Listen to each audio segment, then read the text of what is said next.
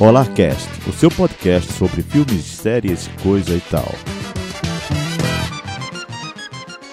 Olá, bem-vindos ao Olarcast. Eu sou Dani Souza Eu sou Cat Santos. Eu sou o Senhor Aranha. e hoje nós acendemos o bate-sinal e conseguimos chamar ele que atendeu ao chamado. Rafa Mangue Geek. De onde tu vem, Rafa? Então, aqui eu venho de todos os lugares. Não sei se eu venho ou se eu já estou. Mas enfim, muita gente que me conhece através do Instagram me conhece por causa do Mangue Geek. E Agora hoje, pra mim eu serei seu Rafa.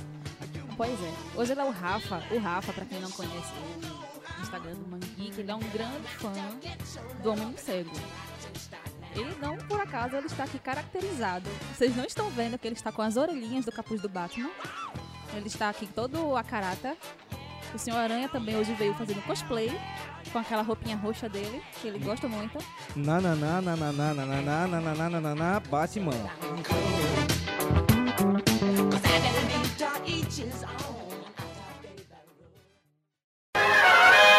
Eu não aguento mais essa merda de bate-caverna. Porra, só eu faço tudo essa merda? Saco! Vou embora, bora daqui! Merda! Saco! Mal agradecido. Vou te colocar no colégio interno. Ah, vai tomar no cu! Robin, você me mandou tomar no cu? Eu não acredito no que eu ouvi. Não acredito no que eu ouvi. Não pode ser verdade isso que eu escutei agora. Você é um menino ainda, Robin. Eu te criei. Tá bom, tá bom, é verdade sim, eu acho só.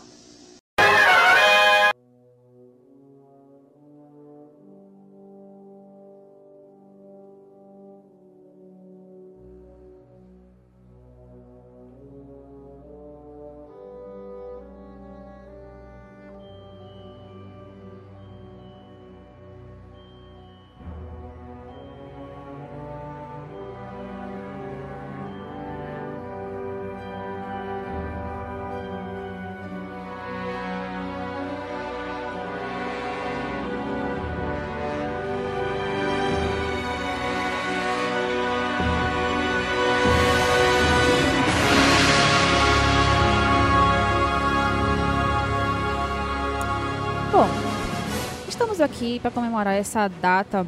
Na verdade, não é exatamente a data, porque a data já passou, não é isso? Mas o ano continua sendo o ano do Batman, 2019, que ele traz a, toda essa contextualização de o Batman. Ele está fazendo 80 anos. Ele foi criado no, na revista de- de- Detective Comics no ano de 39, se não me engano, na edição 37 da Detective criado por Bill Finger e Bob Kane. E vocês já leram alguma, essa, essa edição Sim, da Detective? Sim, sim, claro. Ela foi Não. reeditada várias vezes. Eu confesso que é- eu nunca cheguei a ler. Eu li Action Comics 1, mas essa eu não li não. É, na verdade, porque ele só, ele só veio ter. Ele só, é, pra você ter acesso ao Homem Morcego, você tinha que. ah, você tinha que apelar para Detective Comics, porque eles, a, a revista do Batman, propriamente dita, ela só veio surgir no ano seguinte. Sim. Até, até, até 1940 era a Detective Comics. Pois é, a De- De- Detective, Detective Comics, a Detective Comics, ela é- era uma, uma revista que trazia histórias de detetives, né? Assim como o nome diz, ela trazia várias histórias, tinha vários outros personagens que, assim, hoje eles não são mais tão conhecidos da galera, mas o Batman, ele acabou ficando bem popular. Vocês sabem, assim, como surgiu essa história de por que que eles fizeram o Batman, de o que é que o que é estava acontecendo naquela época, de por que se trazer um novo herói. Olha, uma coisa interessante antes de a gente passar para isso em relação à própria revista Detective Comics é, é você observar o pequeno anagrama que ela traz, não é? Ah, sim, com certeza. Pois é, você, você observar, a, a, a DC não, não tem esse, esse, é, Esse- essa não, é, não é por acaso, por né? acaso, não é? É, embora o nome Detetive Comics surgiu já muito antes da DC virar DC. Ela teve Exatamente. vários nomes antes como editora, até se assumir como DC, DC Comics. É, na época era, existia a associação da, de duas empresas, que era a National Publications, é, e junto com a Det- Detective Comics. Depois de vários processos da, de aquisição, elas acabaram incorporando e se transformando no que hoje é a DC. Você perguntou por que o novo, o novo herói? Por que, que surgiu o Batman? Sim, sim, sim, sim. Que o Superman ele é da luz. O Batman vem para as trevas. A gente já tinha a, a Action Comics com a visão do Superman como o primeiro super-herói dos quadrinhos. E o Batman ele veio justamente para ser o outro aporte. Ele não seria mais um escoteirinho. Ele seria um cara que ia jus, a, a, a fundo para procurar justiça. E a justiça era meio vingativa. Ele não estava ali para aliviar, para passar pano para nenhuma pessoa que cometeria algum crime. Que a história do Batman em si, ela é repleta de muita dor. E ele é forjado pela dor, pela perda dos pais quando ele tinha apenas 8 anos. Ele vê os pais serem assassinados. Então ele tem essa marca das trevas nele. É, e vale, e vale salientar também que, é, a nível do contexto de época, ok, hoje é extremamente comum para nossa para nosso é, no nosso consumo é, a nível de quadrinhos você ter coisas cada vez mais fantásticas. Mas naquela época não. Você ter o super homem era algo dispare ao que ao que se lia na época. Vamos lembrar que a gente está falando de do início do século passado. Ou seja ainda tinha uma influência muito forte da cultura pulp é, você, você tinha. O, o, que era, o que era que. Antes dos super-heróis, já que Super-Homem foi o primeiro, antes dos super-heróis, quem eram os grandes heróis? Da, quem, quem, trazia, quem traziam grandes aventuras para a garotada, para os, os adolescentes, para os, os jovens adultos? Eram os investigadores, eram os policiais, eram os aventureiros. Então, essa coisa do detetive é uma coisa que sempre esteve junto com o Batman. Ah, enquanto você tinha a, a, a, questão da fantasia que o super-homem trazia, a coisa fantástica do homem que veio do espaço, do homem que saltava, porque no início o super-homem não voava, ele saltava, do homem que era extremamente forte, era praticamente um ícone de circo, tal qual a roupa refletia isso. O Batman, ele tinha a coisa mais soturna, a coisa do investigador, a coisa do, ah, da, do vamos, vamos investigar o crime, vamos atrás do criminoso. Tanto que hoje o Batman sim, é, não só o Batman como todo super-herói é conhecido por ter um super vilão que seja sua contraparte, que seja mais birabolante ou mais até mais carismático. Mas antes não, o Batman começou suas aventuras enfrentando criminosos, enfrentando ladrões de banco, enfrentando é, bandidos mais simples. Lembrando que isso também vem de uma cultura de pós-guerra, né? Porque isso foi, veio depois da Primeira Guerra, então o que era o entretenimento naquela época? Sim, a questão ali é, como, como o senhor Aranha falou, né? A questão do, do Pulp Fiction. O, as, as ficções, as novelas, que, mais ou menos assim, se a gente pode colocar dessa forma, ela era impressa em, em papel super safado e de fácil acesso para qualquer pessoa.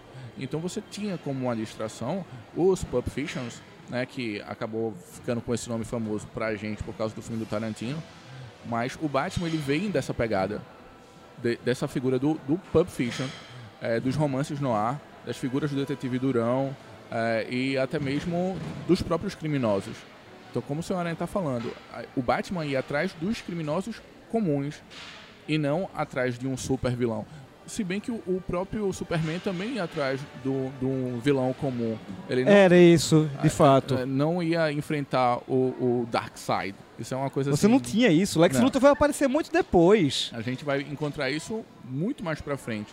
Só que agora a gente vai encontrar, obviamente, uma galeria de vilões gigantescas, porque a gente tá com 80 anos de história, né? O Superman com 81 e o Batman pois com 80. é, é, em 80 anos dá para você aumentar um portfólio de forma absurda. Mas assim, a gente não pode falar de, de, de Batman sem observarmos uma das maiores influências que ah, o Bob Kane teve na criação do personagem, que foi o Zorro. Sim. O Zorro já era um justiceiro. É, é interessante você observar que ah, o Batman ele tem um quê? Ele, ele, tinha e até hoje ele tem o quê do Zorro, do homem rico que se se disfarça para lutar contra as injustiças. Você tinha outro outro herói que na época ainda não eram super-heróis, você tinha o Sombra. Batman, o, o Batman do Bob Kane tinha muito do Sombra. E para você ter ideia nível de influência, quando a gente quando você começa a futucar, você vai, você vai ver que até, até traços de, de projetos do Leonardo da Vinci estão no meio da inspiração da roupa do herói, da, do traje do herói, as pontas, a capa, aquela coisa toda. E é, a nível histórico é sempre, é sempre interessante observar que a coisa ela vai seguindo tanto a questão da influência quanto a questão da inspiração, por assim dizer. Exato. Se bem que é, a ideia inicial do Bob Kane era uma. Tanto que a paternidade do Batman é um negócio extremamente complexo e, e polêmico, né? Porque a, a função do Bill Finger transcende a de Bob Kane. Embora a ideia inicial foi do Bob Kane, ele é tido como o, o pai do Batman, a participação do Bill Finger, tanto na, na cor da roupa, como o nome da, da maioria dos personagens que a gente tem e nas histórias, principal é o Bill Finger. O Bill Finger, ele foi o desenhista? Não, não. Bob Kane é desenhista, Bill Finger é roteirista. Isso. Se bem que assim, 39 a gente tá em período de guerra. A gente tá pós a Primeira Guerra, só que a Após- gente tá, pre- vivendo. Prestes a, Não, a a gente já, eclodir já- segunda, né, é, a gente já tá na Segunda Guerra. A Segunda Guerra Mundial que é, é a, guerra muito mais complexa do que a primeira. Mas a gente vai de nos Estados 39 a Unidos não tavam 45. na guerra ainda, né? Então, Não, não. Na época não. de então, Logo- para os Estados Unidos ele ainda estava um momento pré-guerra. Exato, para Aí os Estados temos Unidos. historiadores no, no quórum hoje. Não, vou- não vamos. Abram as arenas e deixem, deixem eles se matarem. Eu não vou contestar a palavra do historiador. A- é, e o interessante de observar é exatamente é, como você tem a na, na escala evolutiva a questão do pós-guerra e você tem a, a- a Grande Depressão. é, nós temos nó- nó- nós temos toda a influência a, a influência é, sombria que o personagem trazia a questão do traje, a questão do morcego, a- e toda essa questão sombria que o personagem trazia para o momento sombrio ah, da- da- que, que a população americana vivia. Então era necessário, ah, era necess- necessário atu- atenuar, ah, per- perdão, era necessário atenuar ah, todo, tudo isso, que é exatamente quando não só surge o Robin, como surgem também os outros sidekicks. É exatamente a, a entrada dos sidekicks na indústria do quadrinho. Porque o quadrinho ele, influencia, ele, ele tinha uma influência muito grande ah, na cultura americana. E você, e, e como havia esse pe- grande peso, a, a forma que, que, que se encontrou para aliviar um pouco foi trazendo crianças para acompanhar os heróis. Que não só, não só tivemos nessa época o Robin, como tivemos o Buck. Sim, você, fã, você fãzinho dos filmes da Marvel. Não, o Buck não é, não é um homenzarrão que vai sair fazendo acontecendo, que faz que sair acompanhando o Capitão América fazendo acontecendo, não. O o Buck era uma criança também. É, a, a cultura do sidekick, na verdade, ficou mais evidente na DC do que na Marvel. Na Marvel você tinha o Buck, você tinha o Centelha, que era o sidekick do primeiro Tocha Humana. E na DC você tinha o Superboy, o Aqualad, a, a Moça Maravilha e você tinha o Robin. É, eu acho que de todos os sidekicks, o, o Robin em si, ele é o único que virou o maior expoente, né? Assim, é até complicado a gente falar em único, já que o Senhor Aranha falou de vários.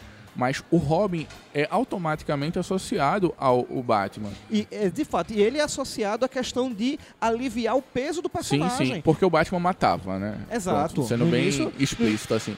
Ah, o, o limite para um super-herói é. Qual, qual é o limite para o super-herói? Para que ele não passe para o outro lado, digamos assim, e cometa um homicídio. Ele A não é o justiceiro da, da, da Marvel. O Batman tá longe de ser o justiceiro de, ah, vou matar o planeta. É, Ele não é o, o John Wick. Ele é o cara que prende, tortura, porque o Batman, ele é um torturador. Ele faz coisas extremamente cruéis, tanto que tem hoje em dia uma certa polêmica. O Batman é um herói ou ele é um anti-herói? Porque ele deixa um cara cair de um prédio de 30 andares, quando ele tá prestes a se esborrachar no chão, ele segura. Tipo, ele deixa o medo. Na verdade, eu costumo dizer que no meio de vilões que são conhecidos por seu comportamento, por, su- por suas loucuras, por, seu- por seus danos mentais, talvez o mais louco que tenha seja o próprio Batman. De Eu fato. Costumo dizer que ele, ele com, a sua, com a sua grande obsessão de acabar com a criminalidade, ele talvez seja o maior, o maior lunático de Gotham City. É, tanto que tem, tem um livro de um psicólogo chamado Psicopatologia dos Vilões de Gotham City, que ele faz justamente um trabalho sobre isso e coloca o Batman como um dos loucos. Que tam, também a gente pode citar um, um, um quadrinho de Grant Morrison chamado Asilo Arkham. Tipo, qual o lugar do Batman ali? Tipo, será que ele é pra ser um dos próprios moradores do Arkham? É uma coisa que é muito questionada nesse quadrinho e que torna ele, que torna ele tão interessante. Que é, eles preparam uma festa para esperar o Batman. Eles estão esperando que, porque, segundo o próprio Coringa, o lugar do Batman é lá dentro, junto com eles. Sim. E é um quadrinho sensacional. É, agora, quando a gente, ain- ainda nessa questão histórica, ainda falando da questão da aliviada do Batman, ele vai seguindo uma crescente de, de tornar, se tornar um personagem mais, um pouco mais leve, mesmo com a carga da vingança, mesmo com a questão da, do comportamento sombrio. Após a entrada do Robin, nós passa-se um tempo e nós temos a uma das primeiras produções, não, não a primeira, obviamente, mas uma das primeiras, e é talvez a mais famosa, produção televisiva do Batman, que era a série Batman da década de 60, estrelada por Adam West e Burt Wide, onde a série ela é, é ela é propositalmente exagerada. Ela tem aquele que aquele que cômico, aquele que exagerado, absurdo, ele é proposital. Pra- exatamente para tentar quebrar de vez com essa com todo esse peso que o personagem tem e levar entre aspas o Batman a todo tipo de público. Isso aí, Aranha, que tu falou, já é, já, a gente já puxa pra um outro tópico, que é a popularização do Batman, né? De por que, que ele ficou tão popular com o passar dos anos. De, a ponto de ter essa, essas distribuições, assim, em mídias, em outras mídias televisivas e tudo mais. Tipo, hoje, a gente pode dizer que o Batman é pop, o Batman é um dos pais dos super-heróis de hoje em dia, assim, junto com o Superman, é claro, mas o que levou, afinal de contas, o que levou essa construção de popularização que ela se mantém até os dias de hoje? Bem, na minha opinião, é extremamente complicado a gente falar isso. Eu citaria muito antes da década de 60 de falar dessa série do, do Adam West. Eu já tinha tido duas séries, Batman e Robin, na década de 40. E, inclusive, quando veio aqui pra. Na, acho que na década de 80, tinha um cinema aqui em Recife chamado Cinema Moderno que passava isso à tarde. Isso muito antes da gente pensar em assistir o, a série de Adam West no, no SBT parece uma coisa extremamente antiga, mas de fato é. Quando a gente vai pensar na popularização do Batman, teve, tiveram vários Batmans. A gente vai ter na década de 50 uma censura para os quadrinhos. É, a gente já acabou a Segunda Guerra Mundial e os quadrinhos eram violentos, mas mais atenuado por causa do Robin, mas gerou um outro problema que tinha um, um senador nos Estados Unidos que ele vem a proibir a questão do Batman e outros super-heróis.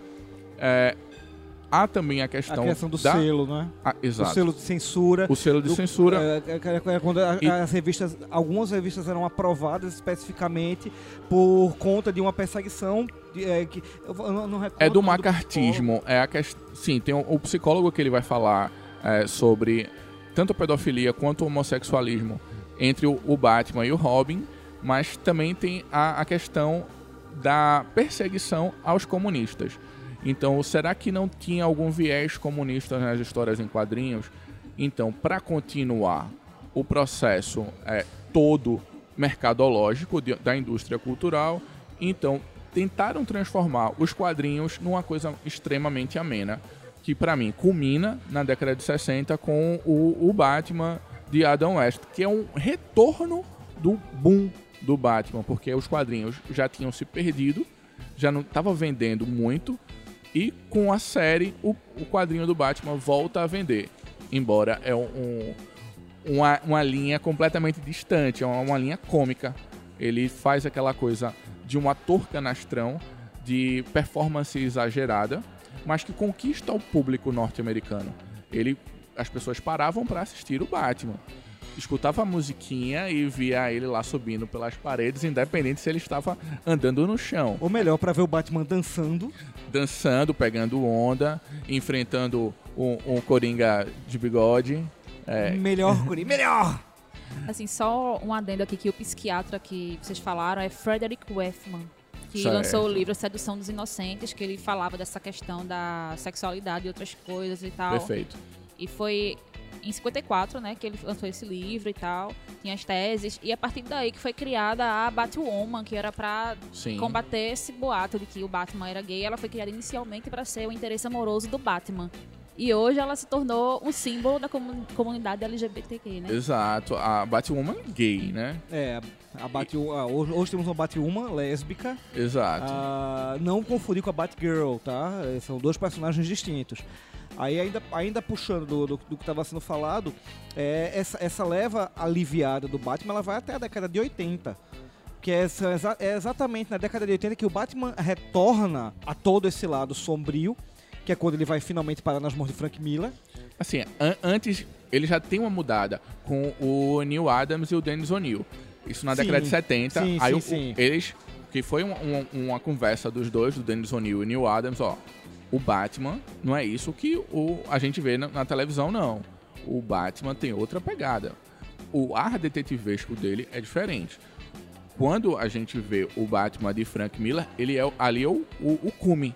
É o máximo.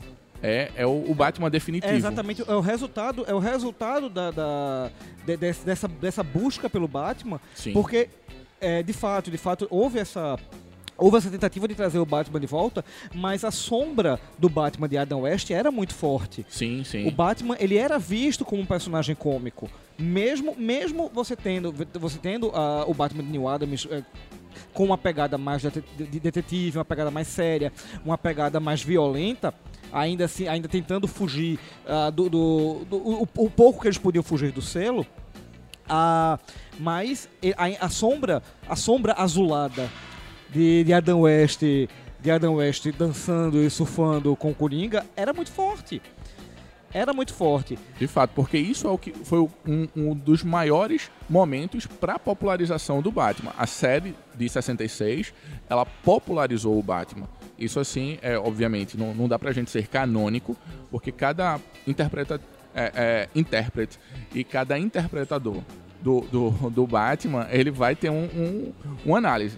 Principalmente quando você é fã. Aí você vai dizer, não, o meu Batman é de determinada forma.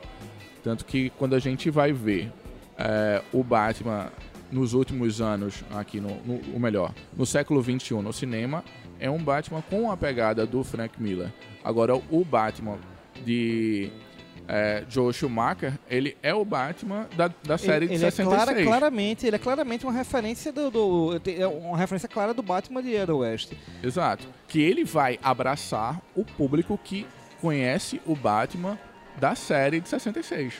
Mas aí, quando chega exatamente nesse cume, como você mesmo disse, em relação a Frank Miller, é quando nós temos a consolidação da separação do, do Batman. Perfeito, é quando o perfeito. Batman volta a ser realmente fazendo juiz ao nome, não só fazendo juiz ao nome de Cavaleiro das Trevas, como o nome original, que é o retorno do Cavaleiro das Trevas, Exato. que no contexto do quadrinho é um Batman, um Batman velho voltando ativa, mas em contexto, em contexto sociocultural é o Batman voltando a ser o Batman. Que daí você tem seguido não só o Batman de Cavaleiro das Trevas, como você tem logo após a Piada Mortal e o Asilo Arca fechando essa pegada.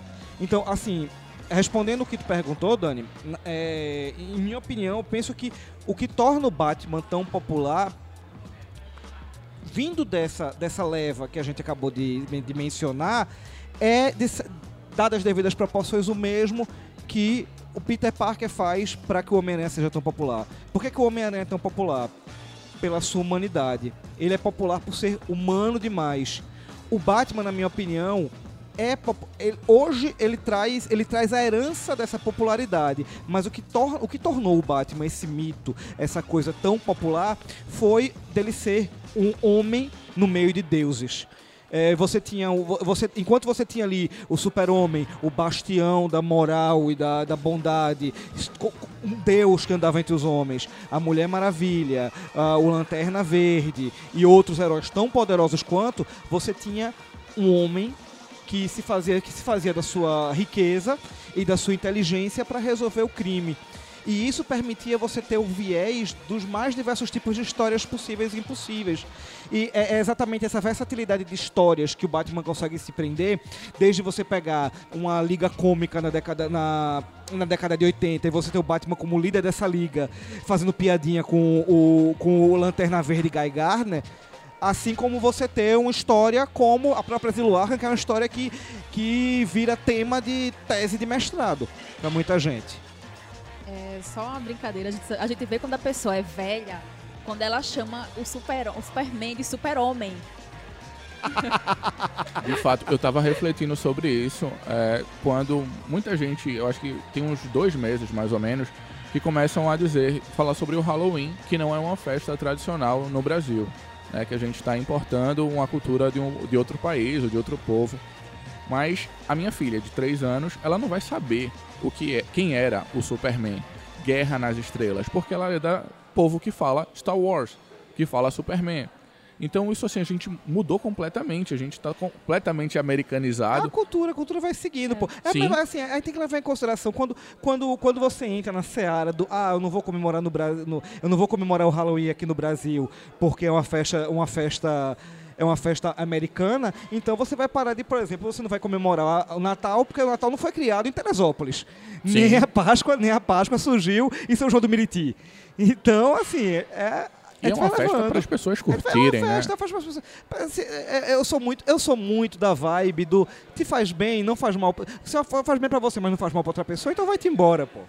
Eu só queria voltar um pouquinho na, no assunto que vocês falaram da questão da reformulação e tal, que o, é, a gente sabe, quem acompanhou os quadrinhos principalmente, sabe que, assim, é, eles são divididos em várias eras, tipo, tem os quadrinhos da Era de Ouro, da Era de Prata e tudo mais, e isso acabou gerando toda uma confusão de ter múltiplos personagens, inclusive de múltiplos Batmans. Tem Batman da Terra 1, da Terra 2, da Terra blá blá blá, entre outros.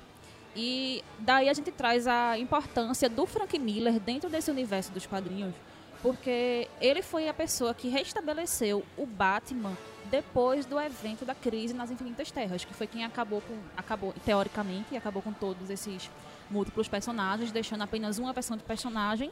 E aí foi quando vieram vários escritores para é, recontar a origem de vários personagens. Vie- é, trouxeram o, o John Byrne para repaginar o Superman e o Frank Miller para repaginar o Batman. Só que o Frank Miller, ele vai dar repaginada com Batman ano 1. Ele não vai dar repaginada com o Cavaleiro das Trevas, que é antes do ano 1. Tanto que eu coloco a, a questão para chegar no Batman canônico, o, o Batman ano 1. Porém, nesse retorno do Cavaleiro das Trevas, de Frank Miller, né, a gente vai encontrar o Batman com 54 anos, já parando de lutar há 10 anos. A gente, antes mesmo de ter a morte do Jason Todd, tem a morte do Jason Todd sendo citada. É, tem a primeira Robin mulher, que embora não era a Robin canônica, a Carrie Kelly. A Carrie Kelly. Ela não é a Robin canônica, a Robin canônica é a, a Stephanie, no, que vai ser conhecida hoje como a spoiler, né? Mas já foi A muito- salteadora. é, já foi salteadora e, e já foi a Robin, né? Assim, a, a DC Comics, ela parece um- uma editora para fundir as nossas mentes. Tanto que a gente pode fazer o mestrado, o doutorado, o pós-doc e não compreende aquele negócio. É extremamente a- absurdo. Eu acho que eu já participei de um- umas cinco palestras esse ano sobre o Batman e é um negócio extremamente complicado. Porque parece que você está falando de um, um- um assunto é, extremamente complexo, enquanto você está falando de quadrinho. Beleza, quadrinho para mim você pode partir para uma tese de doutorado? Claro que pode. Você você analisar através da arte, através da história, através da antropologia, mas o intuito inicial é do entretenimento. E é um negócio complicado. Aí a crise nas infinitas terras meio que coloca algumas coisas nos eixos. Ela Mas- tenta, né? Tenta, mas é complexo, é Demais, extremamente complicado. Demais. Isso dá até um outro programa que eu, eu não vou entrar em detalhes agora, porque eu sou muito fã da Crise nas Infinitas Terras. Mas, assim, é, pra gente fechar esse, esse tópico, é, vocês, vocês acham, na concepção de vocês, que continuam acompanhando o material dos Batman nos quadrinhos, ele ainda mantém o mesmo perfil do que ele foi na- nas mãos de Frank Miller? Tipo, Frank Miller, ele deu essa, esse pontapé inicial em reestruturar quem é o Batman hoje. Tipo, esse Batman se mantém, a gente pode, pode, pode afirmar isso, que ele ainda é o Batman que Frank Miller estabeleceu, ou ele é um novo Batman? É complicado. É bem complicado você fazer esse tipo de análise. Exatamente por conta do que. do motivo ao qual eu disse que o Batman é tão popular. A versatilidade. Batman, o Batman se tornou um produto que um produto multimediático tão forte, mas tão forte que você vai acabar tendo centenas de segmentos diferentes que vão englobá-lo, que vão mostrá-lo. E cada vez que ele é mostrado, ele, ele fica complicado você dizer, ah, o Batman é isso. Porque se você pega, por exemplo, a revista de linha, hoje eu deixei de ler quadrinhos de linha. Eu deixei de ler um bom tempo. Quando eu percebi que as histórias elas, elas seguiam um círculo que se repetia praticamente a cada cinco anos, eu parei de ler revistas de linha. E se você pegar o Batman das revistas de linha, que eu vejo bem en passant, você vai ver que é completamente diferente de um Batman de uma edição especial. Que é completamente diferente de um Batman de uma animação. Que é completamente diferente de um Batman de um filme. Que é completamente diferente de um Batman de um livro. Então, não dá pra falar é, se, se esse Batman ainda persiste. Esse ainda existe? Existe. Mas aonde é que tá esse Batman? Aonde é que tá o Batman de Frank Miller? Tá em alguma dessas mídias perdidas por aí. Você vai identificar ali em alguma dessas mídias. O problema é exatamente qual. Essa versatilidade que coloca o Batman, que, que faz que uma pessoa uma pessoa que curte violência vá gostar do Batman A, e uma pessoa que goste mais de filosofia goste do Batman B, e uma pessoa que goste mais de uma, uma coisa cômica goste do Batman C, tra- transforma o personagem em algo tão grandioso. Mas onde é que tá o Batman? Caramba, é de fato um negócio extremamente complicado pra gente falar. Só que, pronto, eu leio os quadrinhos de linha do Batman apenas. Eu tô acompanhando, acho que a gente tá na, na edição, vai pra edição 31. O Batman tá sendo escrito por Tom King. Aqui no, Ainda? ainda. Assim, ele já deu a encerrada, mas aqui no Brasil a gente ainda tem, eu acho que umas 20 edições, mais ou menos isso. A gente tá com, com o Tom King, que isso na- no Batman de linha mesmo, porque tinha outro quadrinho da Detective Comics com as histórias do Batman atual, né, as, as histórias atuais, que tinha uma, uma pegada diferente. Ele era muito focado na Bat-família. É, e, e Vale salientar, viu, gente? A Detective, a Detective Comics tá rolando até agora, viu?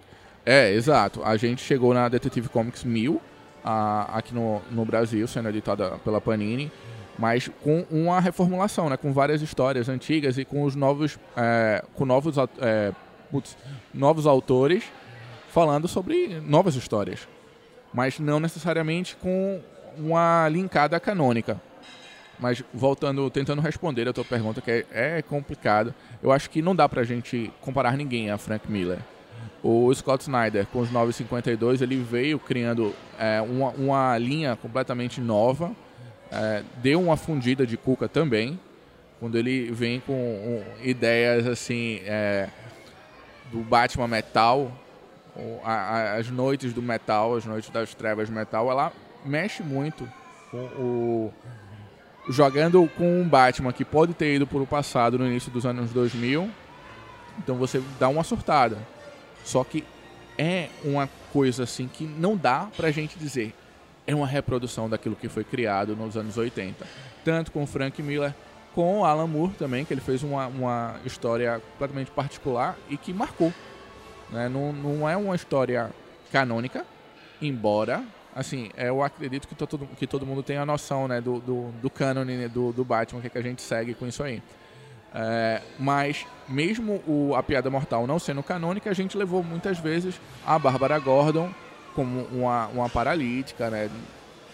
Por causa do, da, da bala, né? Da, de toda aquela violência do Coringa em cima dela. Enfim.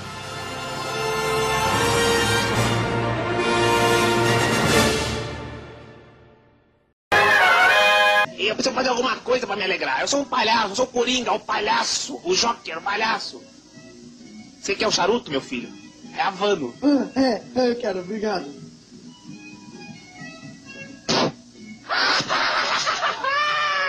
Enganei um povo na casca do ovo. Eu sou um povo, eu sou um palhaço.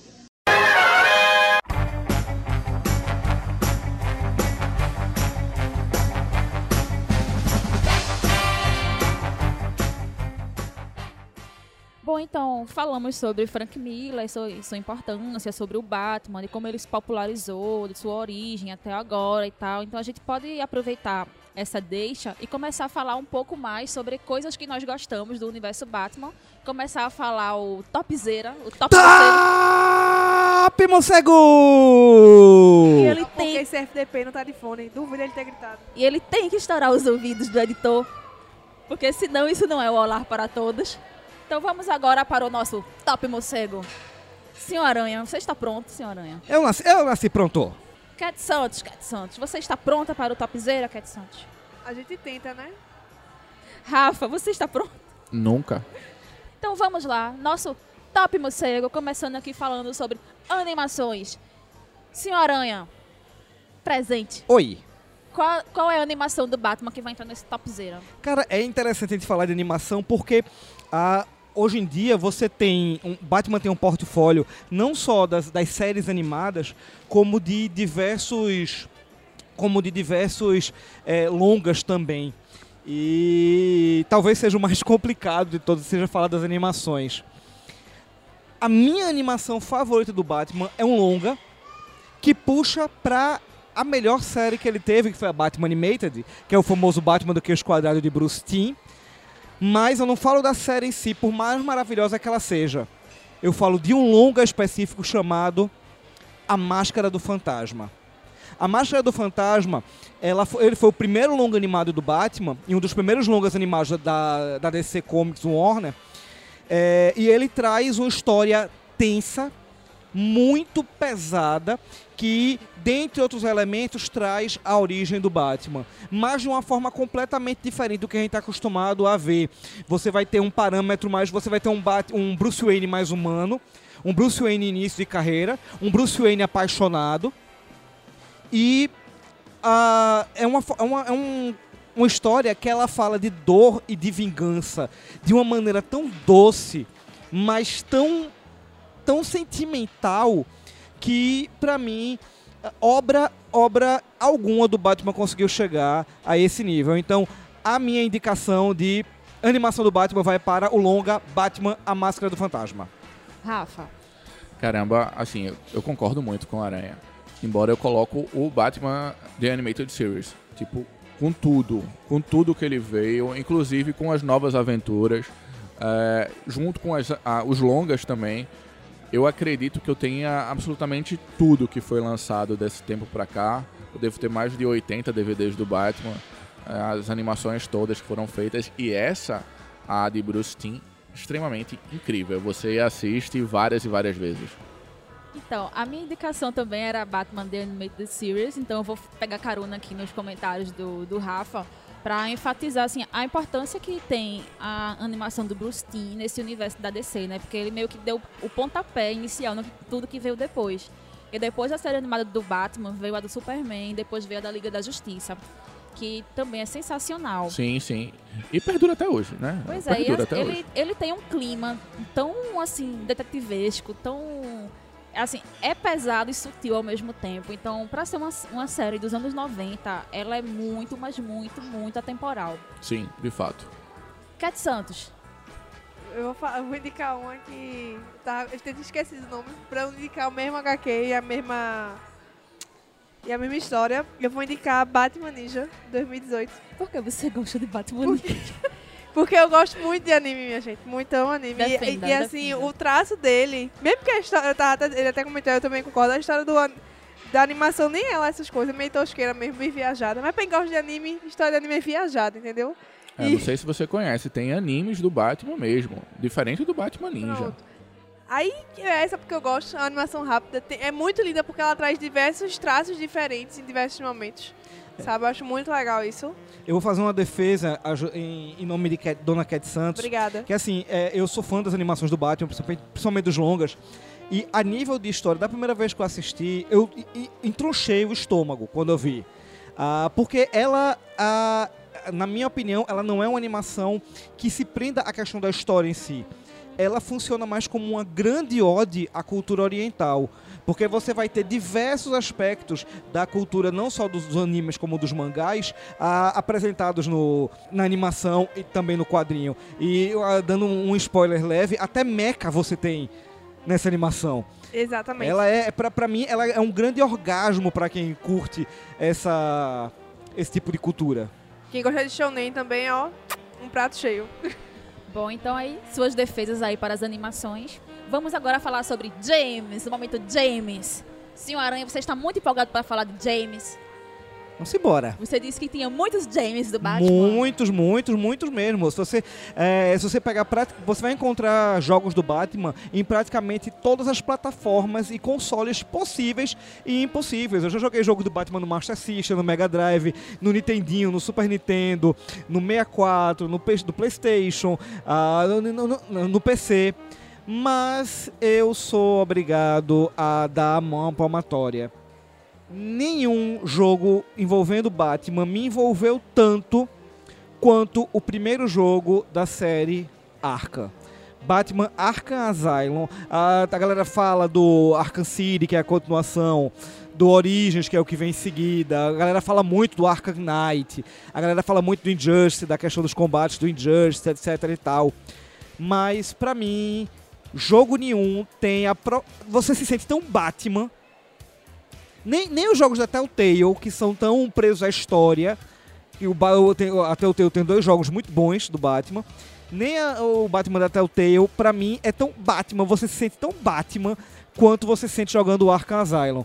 E o fato do Arkham Asylum ser todo fechado dentro do Asilo Arkham, ah, cria um ambiente, é um, é um ambiente pequeno, um ambiente limitado, e é um ambiente que você pode percorrer pelo asilo inteiro, faz com que você se, se, ah, se, eh, você consiga se ah, ficar bem ambientado no lugar, você conhecer, ah não, eu sei que eu tenho que ir para tal lugar, chega um determinado momento que você não tá olhando mais para mapa, você sabe onde é que fica. Você sabe para onde você vai, o que você vai fazer. É, o, esse, esse jogo ele é tão ele é tão, ele é tão bem amarradinho que existe uma animação ah, da DC eh, envolvendo o Esquadrão Suicida, que é o chamado eh, Assalto ao Arkham, que ele é ambientado ele não é basicamente num ponto específico do universo da DC Comics, ele é ambientado no universo desse jogo. O Batman que você vai encontrar lá e os outros personagens são os personagens do Arkham Asylum. E eles entram no, no Arkham e você percebe que toda a arquitetura do lugar é exatamente igual à do jogo.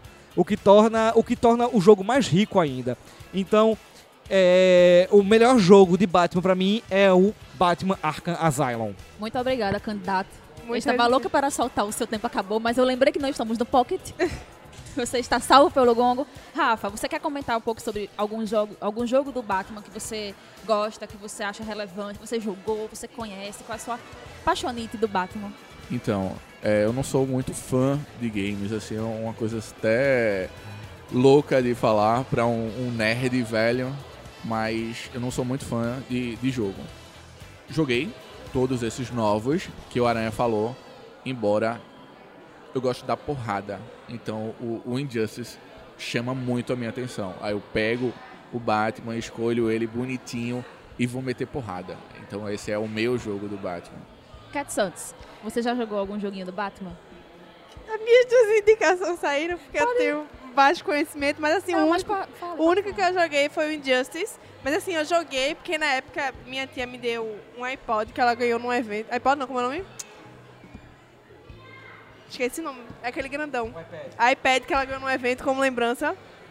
Queria ter ido. Aí ela me deu. Aí eu baixei o Injustice no iPad pra jogar. Foi o único que eu joguei. Nunca joguei computador. Também não tenho console, porque eu não tenho dinheiro pra essas coisas. Aí eu joguei foi só o Injustice. E eu gosto pra cacete justamente com essa proposta da porradaria. Muito Pois é. massa. Eu joguei, eu, eu joguei o Batman Retorno pra Super Nintendo. Conta? É muito bom. É Esse justo, jogo é é, justo. mu- Batman Retorno do Super Nintendo é um jogo sensacional. Mas eu queria aqui fazer minha parte assim junto com Cat e com Rafa também para falar do Injustice, porque assim como eles eu também não tenho essa aprofundação em jogos como o Senhor Aranha que acompanhou vários. Não joguei muito, também não sou uma pessoa muito aficionada em games, mas eu joguei o Injustice, também o primeiro Injustice, que eu acho que ele tem uma história muito forte assim relacionada ao Batman, a história, o modo história que é para quem jogou Obviamente, quem jogou o jogo passou pelo modo história, né? Não Com foi certeza. só as batalhas. Então, assim, ele tem uma história sensacional envolvendo o Batman e o Superman, que sempre. Engraçado, como eles sempre são contraparte um do outro, né? Na maioria das histórias. E eu achei sensacional também, assim, no. O estilo do jogo mesmo, bem, bem Mortal Kombat, que, assim, pra quem não sabe, são do mesmo criador. Do mesmo, é um jogo que veio do mesmo criador, né? Então, de games. Apesar que tem vários games, acho que tem o Lego também, que dizem que é super divertido, mas eu não cheguei a jogar, então fico com Injustice. São, são muito bons, são muito bons. Apesar, apesar de que eu tenho um problema com os jogos do- da, da linha Lego, porque eu acho que pra mim eles são todos iguais. Ah, eles sempre eles pegam aspectos do aspectos da história do de onde eles foram inspirados, seja Batman, Star Wars, é, Harry Potter, etc e tal. Mas a jogabi- a- como a jogabilidade é a mesma, ele acaba ele acaba tendo uma pegada muito semelhante a em todos eles. Mas ainda assim é muito bom. Agora vamos falar um pouquinho de cinema, né? Que vocês com certeza sabem que falar de cinema é controverso, porque sempre a gente sempre cai naquela mesma questão de quem é o melhor Batman, não é? Que muitos vão defender uns, vão criticar muito outros. Mas fica aí é, agora o nosso top cinema. Senhor Aranha. Não temos tantas escolhas assim, não são tantos filmes que existem, mas eu me prendo ao lugar comum. O melhor, o meu filme favorito de Batman é o Batman de 89, o primeiro Batman de Tim Burton, aonde você tem um Batman, ah, OK, Michael Keaton não tinha essa moral toda não, mas o uniforme é massa. Mas tinha beicinho. O Coringa é. Não, o BC é Val Kilmer. Val Kilmer faz biquinho mesmo. É o Batman de biquinho. O Batman loiro de biquinho. Ah, você tem um, um Batman com um uniforme incrível. Você tem um Coringa sensacional. Você tem uma Gotham. Uma Gotham maluca. E você tem uma produção tão boa, mas tão boa que a série animada do Batman, em sua maior parte, tem inspiração nesse filme. O Batmóvel é inspirado nesse filme, o tom sombrio é inspirado nesse filme. O- a composição do Coringa é muito o Coringa de Jack Nicholson. E assim, é, para mim é- foi um grande marco, até porque ah, eu, era, eu era guri, eu era pequeno, quando o filme passou no cinema e lá eu estava, assim como estive em Batman Retorno. É, e ver aquilo em tela grande foi sensacional. Nada contra quem curte a trilogia de Nolan, que eu adoro a trilogia de Nolan, exceto o terceiro, que é uma merda. Tenho minhas ressalvas em relação ao Bate-Buchechudo. Por piores que sejam os Batman de Josh Schumacher, me divertem. Eu vejo quando eu quero rir. Mas nada se compara ao Batman de- o primeiro Batman de Tim Burton. Cat Santos. Sim, mas e George Clooney? Defenda. Defenda. Não, não sei quem, como é que alguém defende. Não, mas De- assim, deve existir alguém no mundo que defenda aquele Batman. Deve ter. Rapaz, aquele filme é tão ruim, mas tão ruim, que o próprio Ben Affleck eh, recebeu de conselho do George Clooney o conselho de que ele mantém um pôster. Ele, tem uma, ele mantém no escritório dele um pôster de Batman e Robin para que ele lembre de nunca mais fazer filme super-herói na vida dele. é, de todos os filmes, porque assim, eu vi- peguei os mais recentes. De todos os que eu achei, que eu realmente gosto mais é do Nolan. E que pra mim vai ser o segundo, que é Batman Cavaleiros das Trevas. Porque tem Nelson maravilhoso, Coringa, que amo bastante. E é isso. Não tem muito o que falar, não. Sucinta. Bem sucinta. Como sempre. Muito sucinta. Rafa, faça sua defesa, Rafa. Então, os meus colegas citaram os dois Batmans que as pessoas mais alucinam, que é o, o, o Batman de 89, ou seja, 30 anos depois a gente continua falando daquele filme que é incrível, mesmo o Batman extremamente baixinho, mas a gente é louco, aquele, aquele uniforme dele, o, o, o jeitinho do Michael Keaton pra fazer o, o Batman foi massa. Então, se ele tivesse o tamanho do Ben Affleck, velho, seria o Batman definitivo. Se tivesse um Batman de 1,90m e pouco, seria o cara. Agora, eu amo Batman Begins. É, depois de tanto tempo, a gente vê um Batman de novo legal. Porque os Batman de Joe Schumacher pode queimar na fogueira. Aí você vê o Christian Bale malhadão lá, acordando e fazendo push-up, saindo do- da cama. E tem toda a preparação dele junto com o Ra's al Ghul, o Scarecrow. Você vê o Batman mais uma vez. Então, pra mim, o Batman Begins é incrível. Não, em, nenhum, em nenhuma obra você vai ter um Bruce Wayne tão Bruce Wayne quanto a trilogia Nolan. Sim. Ali ele, ali ele está sendo Bruce Wayne. Ele está sendo, ele está sendo a máscara que o Batman usa. de fato. Agora, eu abro uma ressalva aí. É, o, o Batman, no início, no início da- do Batman nos quadrinhos, ele de fato era um playboy. Ele não se fantasiava de playboy. Ele era aquilo ali mesmo, um pegador de mulher, ele fumava cachimbo, ele bebia de verdade. O Batman de agora é que não, ele vai tomar um suco de uva pra fingir que é vinho, nunca ia fumar. Fora que a nossa realidade é outra. Mas o Bruce Wayne, ele começou playboy, hoje ele só finge que ele é playboy. Ah, os anos 40 eram qualquer coisa, hein? Eu vou defender uma coisa que poucas pessoas defendem, mas as poucas pessoas que defendem, elas são minhas amigas até hoje. E eu sei que você é polêmica, porque o senhor Aranha já está ali. Ele não está fazendo a dancinha, ele está fazendo a dancinha da agonia. E sim, eu vou defender o BVS. Família-! Vou sim. Vou, porque, vê, olha, muitas pessoas criticam, muitas pessoas falam mal, muitas pessoas falam tudo. E, mas, porra, o Zack Snyder é foda. Não, não, não, não tem pra onde correr, Zack Snyder é foda. Eu acho a obra sensacional. O senhor Aranha está rindo ali, mas ele vai. BVS tem que melhorar muito pra ficar ruim, Não, velho. Não, não, é sério. Eu acho sensacional, a obra é fantástica. O Zack Snyder, ele consegue pegar muito bem, assim, par- é, muita coisa da essência do Batman do Frank Miller. Tem ali altas referências do Cavaleiro das Trevas naquele filme. E eu, eu gosto muito de- daquele Batman do Ben Affleck, do Batman mais velho, do Batman cansado, o Batman já cansado de guerra. Eu gosto do, dele como Bruce Wayne também. Eu acho, acho muito bom, velho. Eu acho muito bom. Não, não, não, não importa quantas pessoas é, critiquem até hoje. Batman vs Superman é um filme muito bom e eu gosto muito do Batman do Ben Affleck. Acho uma pena ele ter entrado assim tantos problemas atuais de estar bem afastado e tal, mas ele é um ótimo Batman, ele é um ótimo Bruce Wayne. Ele deu uma escorregada no Liga da Justiça ali como Bat como como Batman, como Bruce, mas no BVS ele foi sensacional.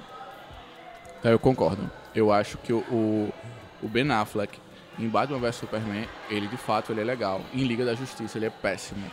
Eu acho Batman vs Superman a gente ainda dá uns duas estrelas e meia, três estrelas. É um filme que dá pra você assistir. A gente conversa ainda, né? É, é, dá- vamos conversar depois. Mas ainda tem o Robin Pattinson, né? Vamos É. esperar aí, no aguarde. Pois é, a atualização desse podcast, quando saiu The Batman com Robert Pattinson, vamos ver como é que ele vai sair no manto do morcego. E é isso aí. E agora vamos entrar naquele tópico que todo mundo gosta. Eu acredito que todo mundo aqui da mesa deve gostar muito do- de quadrinhos. Então vamos lá para o top quadrinhos. Rafa, você vai começar dessa vez. Que maravilha! Então, Batman, Cavaleiro das Trevas, de Frank Miller. Porque não poderia deixar de, deixar de falar de Frank Miller. Não pode falar de Batman sem falar de Frank Miller. Impossível você não dizer que esse é o melhor. Beleza, impossível. Não, tudo é possível. Tem as pessoas que não vão dizer que ele é o the best, mas na minha humilde opinião é. O Batman de Frank Miller é o melhor quadrinho que já foi feito do Batman. O Batman é, que você tá falando seria o Cavaleiro das Trevas. Exato, o Batman de 1986, o Batman velho, quadradão, meio, meio gordinho na cabeça das pessoas. Pra mim é só músculo. Queria eu estar com 54 anos daquele, Daquele jeito. jeito. Lapa de véi da Porra, porra, velho. eu espero que com 54 anos eu fique daquele jeito, porque perto dos 40 eu tô longe. Senhor Aranha. Bom, eu vou sair um pouquinho do lugar comum, não não desvalorizando de forma alguma Cavaleiro das Trevas, que é um dos meus, não só um dos meus quadrinhos favoritos do Batman, como é um dos meus quadrinhos favoritos de todos os tempos, e eu devo ainda citar Cavaleiro das Trevas em algum momento aqui, mas o meu quadrinho favorito de Batman foi uma de suas séries ah, derivadas da saga Dia das Bruxas, que é, vem que particularmente eu soube, fiquei muito feliz em saber que provavelmente o filme vai trazer diversos elementos, que é o longo Dia das Bruxas. Extraordinário. O extraordinário. longo Dia das Bruxas é o que eu gosto nele é porque é uma história extremamente complexa a nível da estrutura né, do, do universo do Batman, porque ela traz tudo lá. Ela vai trazer diversos vilões da galeria do da galeria do, do, do Batman. Ela vai trazer problemas familiares da família Wayne com a família Falcone. Ela vai trazer vilões novos. Ela traz, dando um spoiler no rabo de vocês, o surgimento do Duas Caras de uma forma incrível. Então, assim, se é pra eu elencar como o meu quadrinho do Batman favorito, eu coloco Batman, O Longo Dia das Bruxas. Cat Santos. Eu tô pra ler esse daí, tá lá em casa. Um dia eu leio. Cara, fa- faça esse favor, vo- faça esse É favor a muito você. grande. Não, eu, que- eu- rapaz, aquilo você lê num dia. Vá por mim. Não, faça não. esse favor a você. Eu tenho um monte de HQ do Batman que eu comprei, principalmente encadernado. Tá lá em casa. Eu, tipo, eu tô lendo os mangá, que eu tô dando prioridade. Tenha vergonha. Eu Mas eu não li doação. ainda. Pare de, pare, de ler, pare de ler mangá e fale Batman, não rapaz. consigo. Faça esse favor a Não você. consigo. É porque eu leio mangá, aí assisto um anime. Aí eu com muito tempo. É a vibe. É a vibe. Gente jovem. Mas o que eu gosto. Mas assim, é, eu não, como eu não tenho um- muito conhecimento, como meus companheiros assim, em leitura de Batman, eu vou dizer o que eu mais gosto, que é a piada mortal. Porque eu conheci o Batman pela Arlequina. Eu sou relativamente mais nova que todo mundo aqui, então eu conheci pela Arlequina. Então eu gosto muito da Arlequina, então eu fui procurar. Por, por osmose, eu gosto também do Coringa. Aí eu fui ler a HQ, eu acho que foi a primeira HQ do Batman que eu li. E assim, não Embora é a do Batman. Piada Mortal, É. ela não tem a Arlequina. A Arlequina ela foi criada na série animada de Bruce Timm, em Não, 92, e a, a HQ é de 88, salvo engano. eu não sei dessas coisas teóricas não, históricos. Mas aí eu li porque eu gostava também do Coringa, do Coringa. Aí eu fui ler. E caraca, é muito legal. Alan Moore, né? Hã? Alan Moore, né? Alan É, Moore. E Muito bom. meio que é a história que cria uma origem pro Coringa. É, muito do que a gente vê, inclusive nesse filme novo do Coringa, é- a gente tem uma lambida de Alan Moore ali, na, da Piada Mortal, que com certeza é um quadrinho extraordinário. Não, é, é. E assim, gosto porque. Essa questão da loucura e tal. Tem um gostos peculiares para tantos animes e HQs mangás, então. Então eu vou mandar você gosto ler minha dissertação de mestrado, em, em cima de literatura e loucura. É. Muito boa indicação. Cat Santos, Alan Moore, assim, meu, é um dos meus escritores favoritos. É, eu, tenho, eu fiquei na dúvida de qual quadrinho trazer para essa roda hoje, porque São muitos. Não, assim, nem é que são tantos. Até que eu não li tantos do Batman, mas assim, tem umas histórias que eu gosto muito, que é Batman Silêncio e O Longo Dia das Bruxas, para mim, são histórias excelentes. Eu gosto muito, muito, muito, tanto do estilo de narrativa, como de construção e tudo mais, e como ele, vai- ele mostra a sucessão de eventos até chegar assim, numa resolução. Eu acho sensacional. Mas eu queria trazer aqui é, Batman no 1, do Frank Miller, que assim, a gente já falou no- dela no primeiro bloco, né, que foi a reestruturação do personagem no universo DC, assim, foi a tentativa de mostrar uma origem de como ele surgiu e tal. E eu- o que eu acho sensacional naquele quadrinho é como ele mostra a parte da guerra de gangues que existem em Gotham. É, o comissário Gordon, a, ele mais jovem, fazendo o trabalho dele, tentando combater o crime. Eu acho sensacional. Isso é um pouco. Eu, assim, eu creio que a primeira temporada de Gotham tem uma leve inspiração nessa, essa- nessa revista do Batman no 1, justamente nisso. E eu acho sensacional. Então, fica aí, Batman no 1. Pra quem não leu ainda, velho, leia. Pegando carona aqui, falando dos quadrinhos, Cat Santos, ela deu o pontapé inicial falando que gosta muito do Coringa. Vamos falar aqui sobre a galeria de vilões do Batman, que é imensa. Cat Santos, defenda seu Coringa, Cat Santos. Ah, amiga. Não, mas aí, eu, aí é o problema. Eu gosto muito do Coringa, mas meu amorzinho vai ser a Arlequina. Só que aí eu tava discutindo com os meninos porque, assim, é, a Arlequina, ela, ela passou por uma nova pincelada, né? E agora ela tá mais pra uma anti-heroína do que uma vilã, propriamente. Mas Aí é, a, não a se ela a menção é válida. Entendeu pode a menção? Então vou defender a Arlequina, que tiraram ouro da minha escolha, a senhora aqui, humilhou a minha pobre coitada, minha pobre mortal. Mas eu amo a Arlequina, gosto dela. Porque primeiro ela é uma mulher. Ela, quando eu comecei a ler ela, ela já estava com essa independência da questão do relacionamento abusivo que ela tinha com o Coringa. É, e ela é super divertida, super legal. Eu gosto do relacionamento dela que ela tem com a Era também. E assim, eu gosto que ela não tem papas na língua, ela faz o que ela quer no momento que ela quer e é isso. Eu gosto dela por causa disso, ela é maravilhosa. E eu gosto muito de um HQ que foi um especial que teve no 952, eu acho, que foi um especial de Dia dos Namorados, que ela sai com o Batman e o Bruce Wayne. Aí quando ela beija o Batman, ela fala: "Eu prefiro o beijo do seu amigo, que é o Bruce Wayne". Você já assistiu a série animada? Não, mas Assiste. Você achou a série animada? Assista. A Arlequina, a Arlequina de Bruce Timm bota essa Arlequina no chinelo, mesmo com um relacionamento abusivo com o Coringa. Quando ela, quando ela tem os ataques de, de- Quando ela tem os ataques de independência dela, e ela junto. E pronto, você, se você gosta da relação dela com a Era Venenosa, veja o, O episódio de Natal. os episódios, porque na animação não forçam o relacionamento das duas. Eu, que- eu ia falar porque tem um episódio que é o dia da, da, da Arlequina, se eu não me engano, que ela dá tudo errado pra ela. É sensacional esse episódio. Tem um episódio muito bom chamado Harley e Era. Que são elas duas. É, um- é um- é o Thelma e Louise de Arlequina e Era Venenosa. É Que incrível, é incrível. sensacional. Vamos lá, senhor Aranha. Você que está com o microfone aí na mão, na boca, todo Empolgado. empolgado, vá. É, é, é assim, é, eu, não, eu não queria, eu não queria ser tão previsível. Porque todo mundo que ouve o Olá sabe que eu sou fã do Coringa, muito antes do Coringa ser hypado ah, por, pelos Jared Letos e pelos Joaquim Fênix da vida. Também, né? Pela tua idade, não tinha nem Tam- como, né? Não, pra, não, pra não cair no lugar comum de simplesmente falar do Coringa, eu prefiro não só falar do Coringa, como falar do Coringa que eu gosto. Fala de Coringa que você Ah, gosta, vá. É, pra mim, não, é, já, como co- os leitores do Olá já viram na, na minha lista que o meu Coringa favorito é o Coringa de César Romero, que ele pra mim é o Coringa dos Coringas. É o Coringa dos Coringas, principalmente na Feira da Fruta. Link na descrição. Liga na descrição, Batman Feira da Fruta, veja. Ah, mas assim, como eu sou muito fã do Coringa dos games, do Coringa das animações, o meu Coringa é o Coringa de Mark Hamill. É o Coringa que Mark Hamill dubla. Ah, Não, eu tava assistindo um dia desses o Brinquedo Assassino e quem faz a voz do Chuck é o Mark Hamill. E tem determinadas horas que o boneco tá falando que eu tô ouvindo o Coringa falar.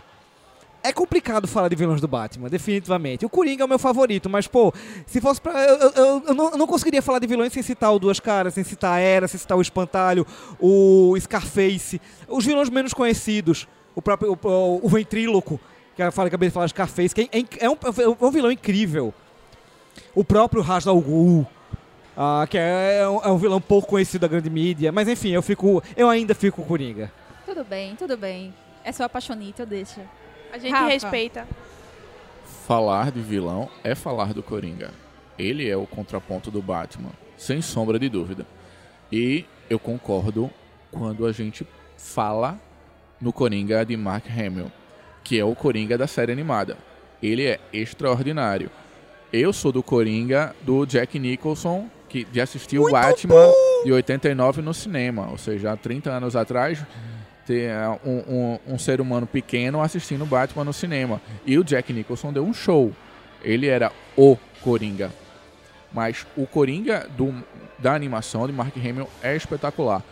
Agora, pensar em outro vilão, eu vou meio que casar com os dois. Eu vou pegar o Coringa e uma anti-heroína que não é a Arlequina, que é a Mulher Gato. Eu acho ela vital para o Batman. Seja no relacionamento dela amoroso com o Batman barra Bruce Wayne, ou ela como vilã de chegar e acontecer. Ela pra mim é girl power total. Seria uma vilã, uma heroína, anti-heroína, uma sedutora, uma femme fatale. Mas a Mulher Gato, você pede pra ser morto por ela. Porque ela é incrível. Ela apaixona qualquer um. Eu concordo, eu concordo com o que o Rafa falou. Eu assino embaixo. E a mulher gata é tão foda, mas tão foda que ela largou o Bruce Wayne no altar. É. Ela largou, ela, ela largou o Batman no De- altar. de Deveria foda ter colocado um alerta de spoiler, né? Assim. Spoiler. No seu rabo. Pois é, mas eu concordo com o Rafa em relação à Mulher Gato, assim, é uma dos personagens que eu mais gosto dentro do universo Batman, assim, dos personagens femininos. Eu acho sensacional a Celina e tudo mais. Mas o personagem que eu quero defender hoje é um que ninguém, vai- ninguém falou dele, assim, acho que falou, men- mencionou assim, soltou, jogou, que é o Duas Caras, o Raven Dent. Eu adoro o Raven Dent. Não sei, não sei porquê, mas eu gosto. É, eu li a história com ele do Longo Dia das Bruxas, que eu acho sensacional. Já falei aqui do quadrinho na, no top quadrinhos. Que ele, ele mostra a origem do Dois Caras. Eu acho fantástico. E eu só lamento que é um personagem que eu acho que é injustiçado. Eu não acho que ele seja tão bem desenvolvido é, em, outras, em outras histórias que tem dele. Eu gostei muito da participação dele no filme do Cavaleiro das Trevas. Eu não sei o nome do ator. Sensacional. Eu não sei o nome do ator. sabe? Taron, Taron Egerton, se não me engano, o nome É, dele, do ator. Eu acho que não é, não. Eu acho que é Aaron Eckhart. Era, era, É. Aaron Eckhart, é. Porque Taron Egerton Taron é, o, outro, é o outro. É, é, é Aaron Eckhart. É, corta esse pedaço. Tá, vamos lá. Não passemos vergonha. Não vamos passar vergonha. Então, eu achei sensacional, assim, a, o desenvolvimento que teve do personagem no filme do Cavaleiro das Trevas. Achei muito bom. O ator, ele foi sensacional, assim, tem um arco dele é, ligado com tudo. Mas eu acho, assim, que nos quadrinhos isso deixa mais a desejar, essa questão do, dos duas caras, do duas caras ser tão relevante quanto o, o Coringa é hoje em dia. Então, fica aí minha... É a minha recomendação, é vejam mais coisas do Duas Caras, ele é muito legal. Existe, existe um quadrinho muito interessante do Duas Caras, da época que saía uma publicação aqui no Brasil chamada Contos do Batman. É uma historinha de três edições chamada Faces. Que a arte é linda e a história é muito, muito, muito, muito interessante. Que é exatamente ah, ah, no meio de um crime, é, o, o, o, o Harvey Dent, o Duas Caras, ele passa a chantagear um, um figurão que possui uma deformidade escondida e ele acaba meio que associando isso ao circo de horrores. É uma história sensacional. E aqui foi editado agora há pouco a Face da Face na Detective Comics. E o, o Duas Caras acabou fazendo uma certa parceria com, com o Batman. Isso já há, agora, sei lá, uns dois anos atrás no máximo, chegou no Brasil esse ano. Massa. Então fica aí a dica para conhecer melhor os vilões. E vamos agora para um tópico polêmico. Porque esse tópico foi riscado e refeito e reformulado. E nós não podemos falar de Batman sem falar de Robin. Isso é desnecessário. Não é não. Vamos falar de Robins. Vamos. Quem vai começar falando de Robin hoje sou eu. Esse é o momento de Dani. Não, eu estou aqui para defender o Robin do Dick Grayson. Porque, velho, ele, foi, ele tem toda uma importância. Ele foi o primeiro Robin, ele é o menino prodígio, ele nunca vai deixar de ser um menino prodígio, por mais velho que ele esteja. Por mais que hoje ele esteja o Asa Noturna e o Senhor Aranha está rindo ali da minha cara. Ele é tão bosta que ele não é mais Robin, é asa noturna. Todo, Não. mundo, todo o resto é Robin. Até o fim da vida, ele é asa noturna. Não, mas aí que tá. Ele tem toda uma história de porque ele não é Robin. Porque quando o fizeram lá, é, reformularam lá, colocaram outro Robin no lugar dele, ele passou pra história, passou pra história dos Titãs e lá ele teve um desenvolvimento já como adolescente, como adulto. Então mostra toda a questão de um, um ressentimento que ele tem com Bruce Wayne. Isso foi aprofundado em Titãs. Quem lê os quadrinhos de Titãs do, Jo- do Jorge Pérez sabe do que eu tô falando. Então, o, o Dick Grayson, ele teve um desenvolvimento ultra importante quando ele é, saiu da, da asa do Batman para se tornar o que ele é hoje, que é o Asa Noturna. E isso foi o precursor para que vários outros é, personagens é, que passaram pelo manto de Robin deixassem de ser o Robin para se tornar outra coisa sem ser Robin. Mas eu acho que como Robin, eu defendo o Dick Grayson porque ele foi o primeiro, ele é um menino prodígio, ele é tudo e Dick é Dick. É Dick. Como é o nome do Dick Grayson? Pinto. Pinto, é Pinto filho do. Ele é o Pinto filho do cinza. Putz, grila. É, a É. brincadeira que o nome dele é Richard, né? Só, a Richard. gente só fala Dick. É, e, e exatamente isso. Pra dar uma, uma tirada de onda em inglês, fica um, um nome assim, tipo, oi? Dick Grayson? Tipo, saia separando. É, Son of Grey. é por aí.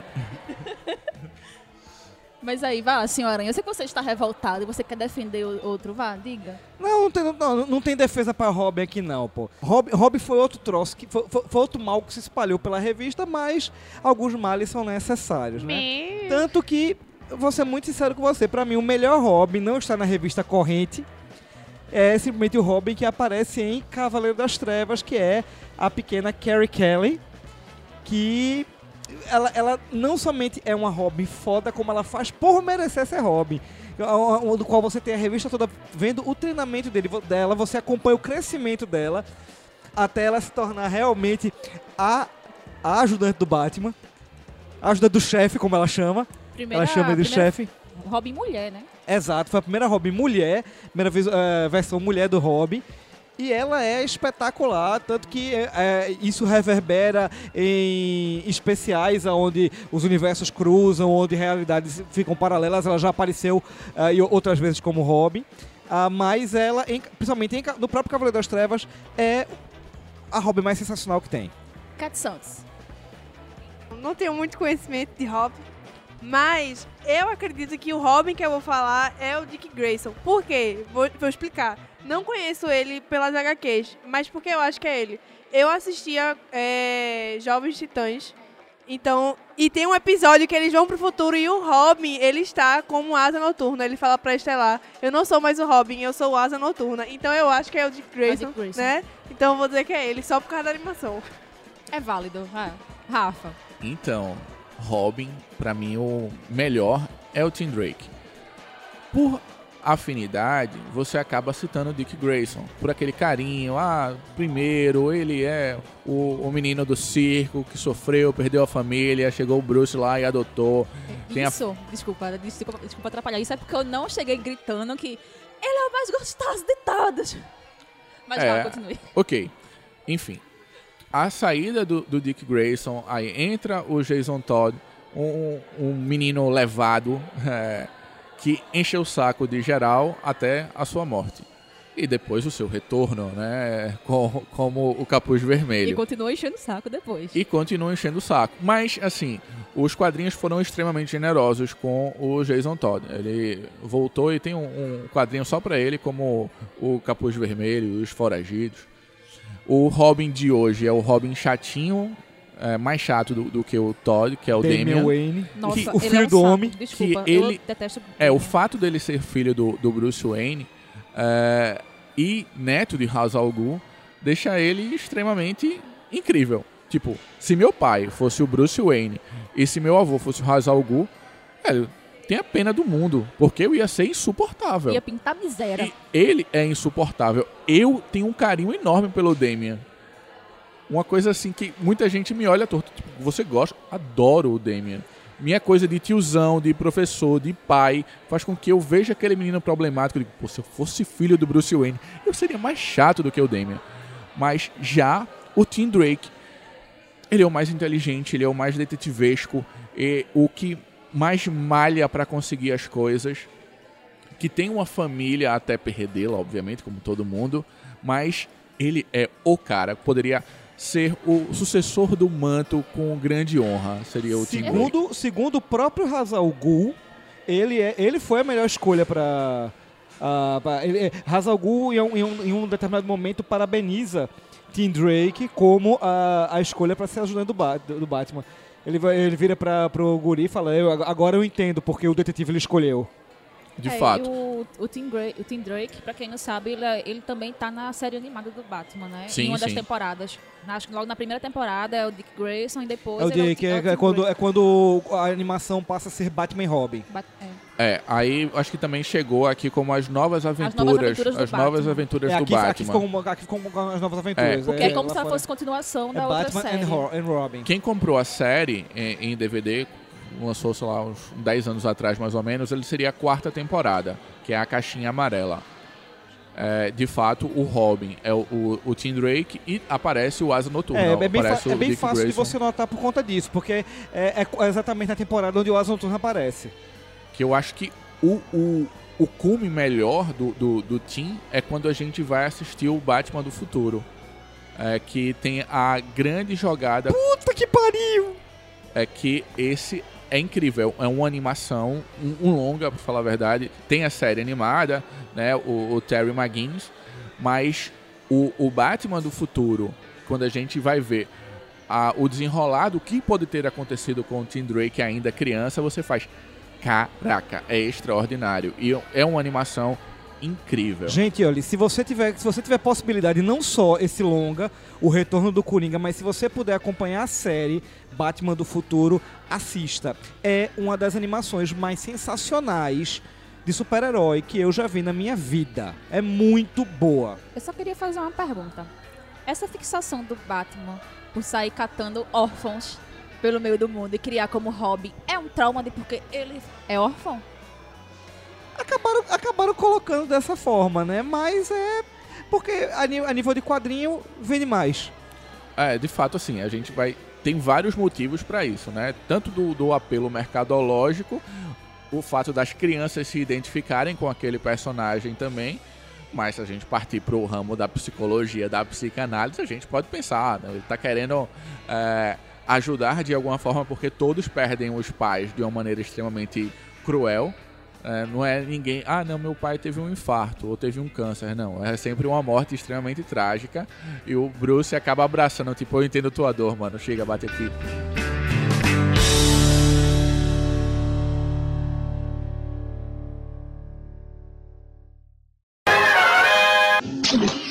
Batman, de onde você tirou esse bate-escudo, hein? Porra, de onde você tirou essa merda?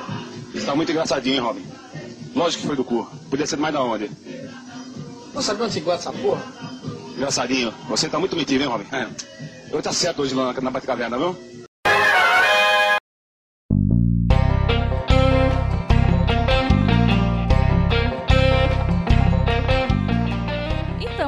Aí, fizemos nossas indicações topzeiras. Então, se você que está ouvindo tem alguma indicação que nós não comentamos, pode deixar aqui nos comentários do podcast. Pode vir aqui puxar o nosso pack. Nós estamos à disposição de vocês.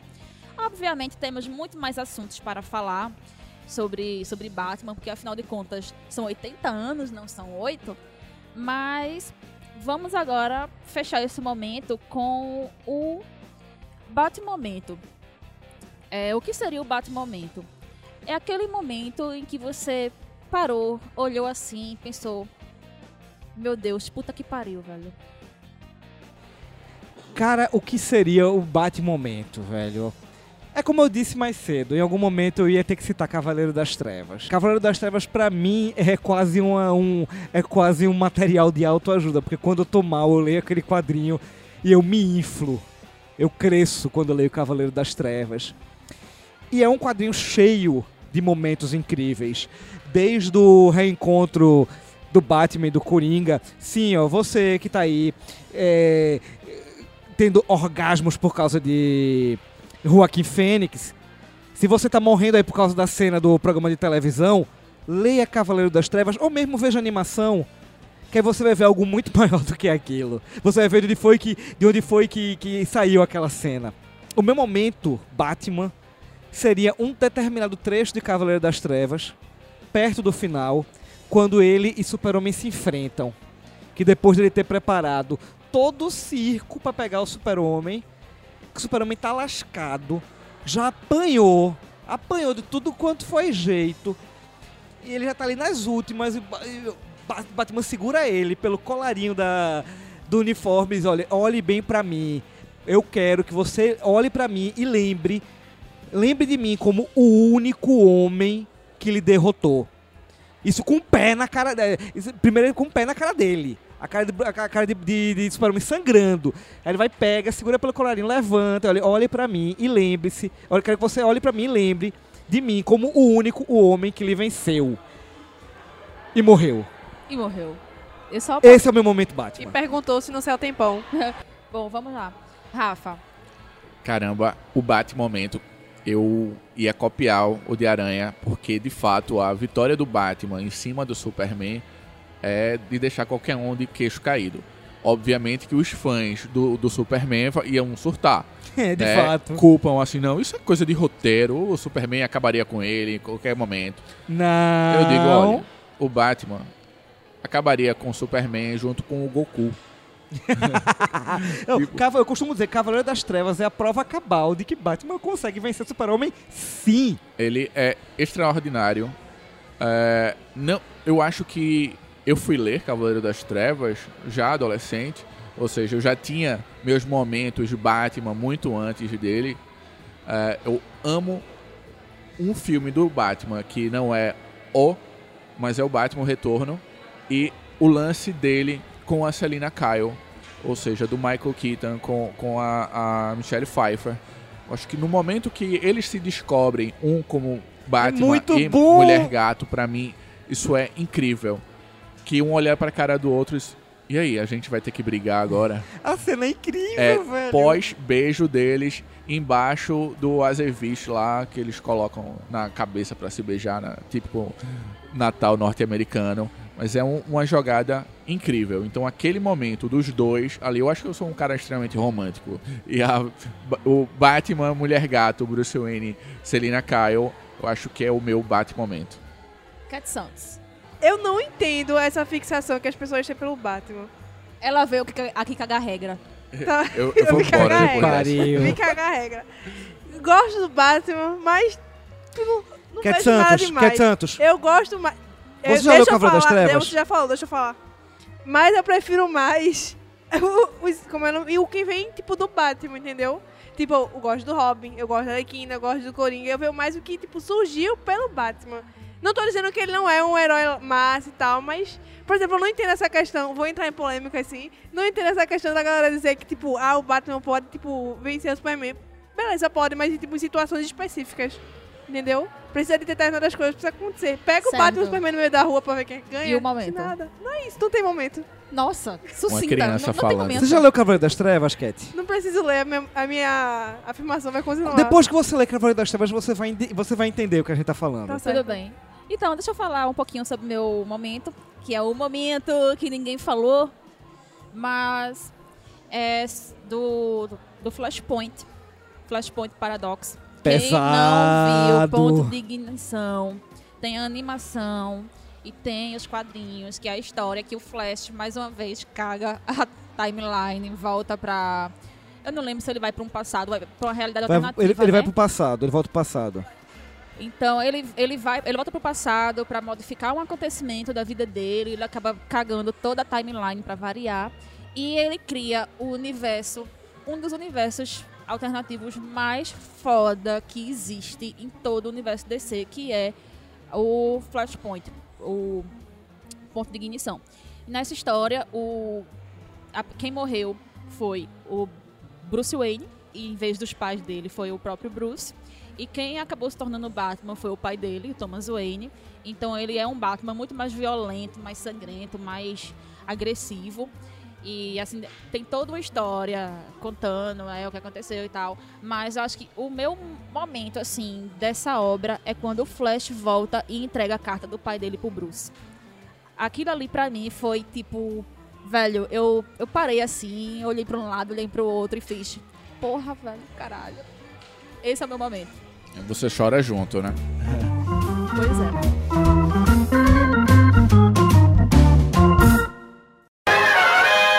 Esse spray pra tirar seu pinto fora, Batman, seu corno. Não adianta, Coringa. Antes de sair do Batman eu tirei meu pinto fora. Eu não tenho pinto, não sei se vocês sabem disso. Eu sou eunuco. Você tá fudido agora comigo.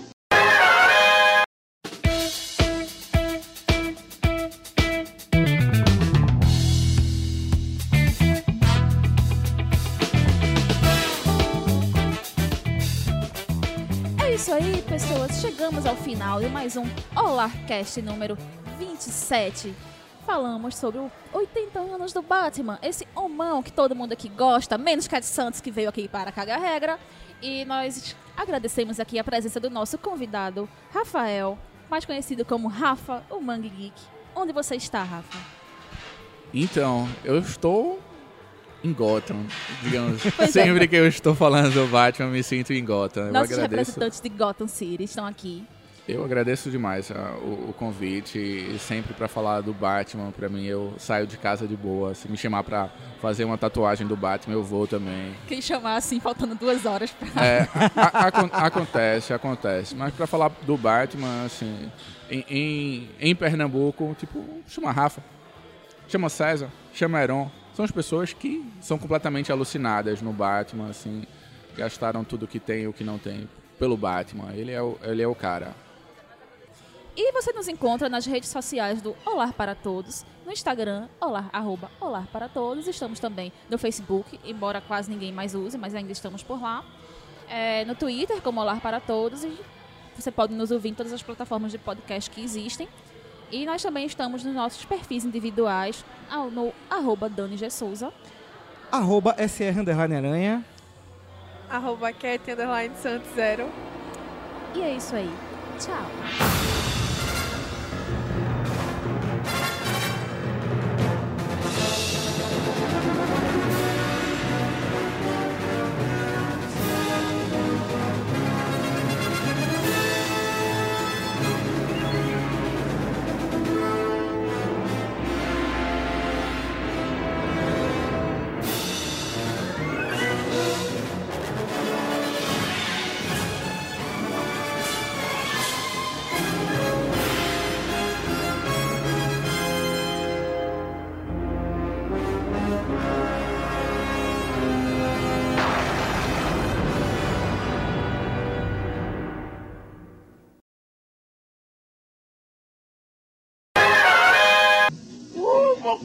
A tia do Batman. Agora mesmo eu vou lá, eu vou lá. Esse podcast é uma produção Olar Podcasts.